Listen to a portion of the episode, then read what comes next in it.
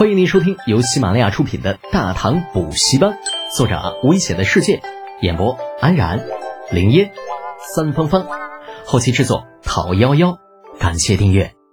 第三百零五集，开工吧，老杜。杜相回来了吧？李承前保持礼貌而矜持的微笑，提醒杜和自己已经在门外站了半天了。哦哦，回来了，早就回来了，我这就领您进去。啊！杜和回过神来，引着李承乾和李浩进入了自家大门，向着老头子的书房而去。凌波微步，八步赶蝉，乾坤大挪移。那杜家院子被拆的就像是二战之后的柏林，不会点轻功还真进不去。啊！等到了杜如晦的书房门口，包括带路的杜和在内，李浩三人已经变得灰头土脸。呃，太子殿下。老杜显然没有料到李承前这么晚还会来找自己，那激动的老脸通红，心里道：“您来怎么不提前通知一声？老臣也好出去迎接。”虚伪！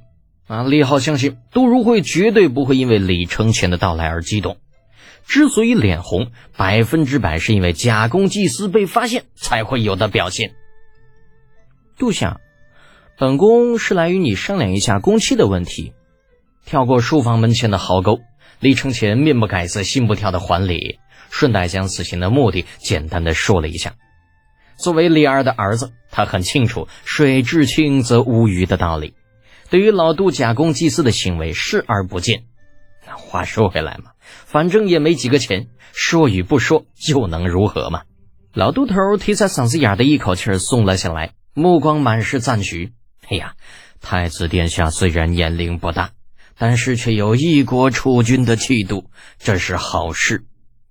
殿下来的正好，老臣刚刚正想，呃，明日找个时间与殿下商量一下开工的问题，是吗？那还真是英雄所见略同，哈哈。嗯嗯，呃，我插一嘴啊，李浩咂巴着嘴，就觉着吧，若是再让这一老一少继续的呵呵下去，那到明天早上也聊不到正题。杜伯伯啊。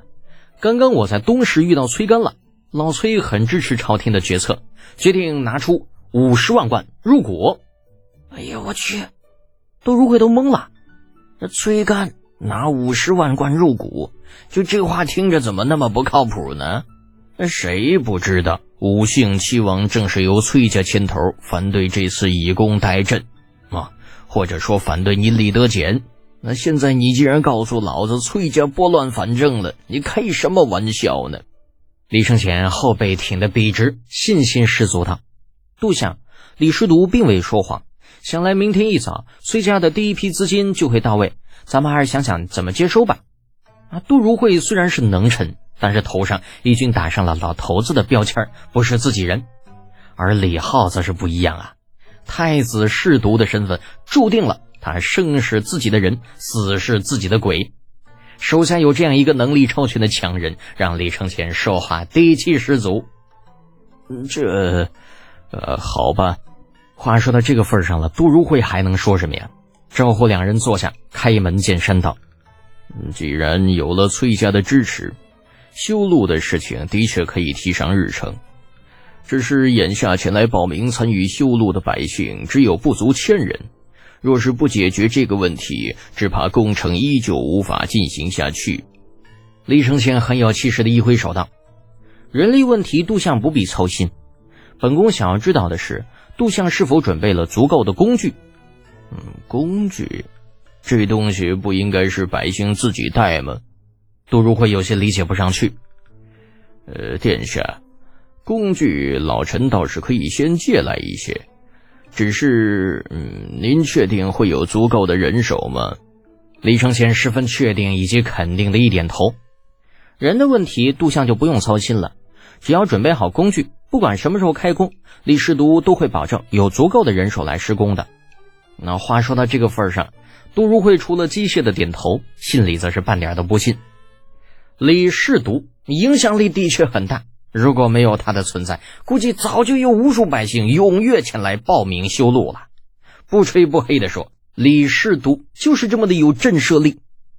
李浩从老杜的眼神中读出了很多东西，对于这份质疑，他也表示很无辜，没办法，谁让自己太优秀嘞，不遭人妒是庸才。那这话好像是这么说的吧？啊，李承前见杜如晦不说话，索性直截了当的说道：“杜想，要不此事就这么定了吧？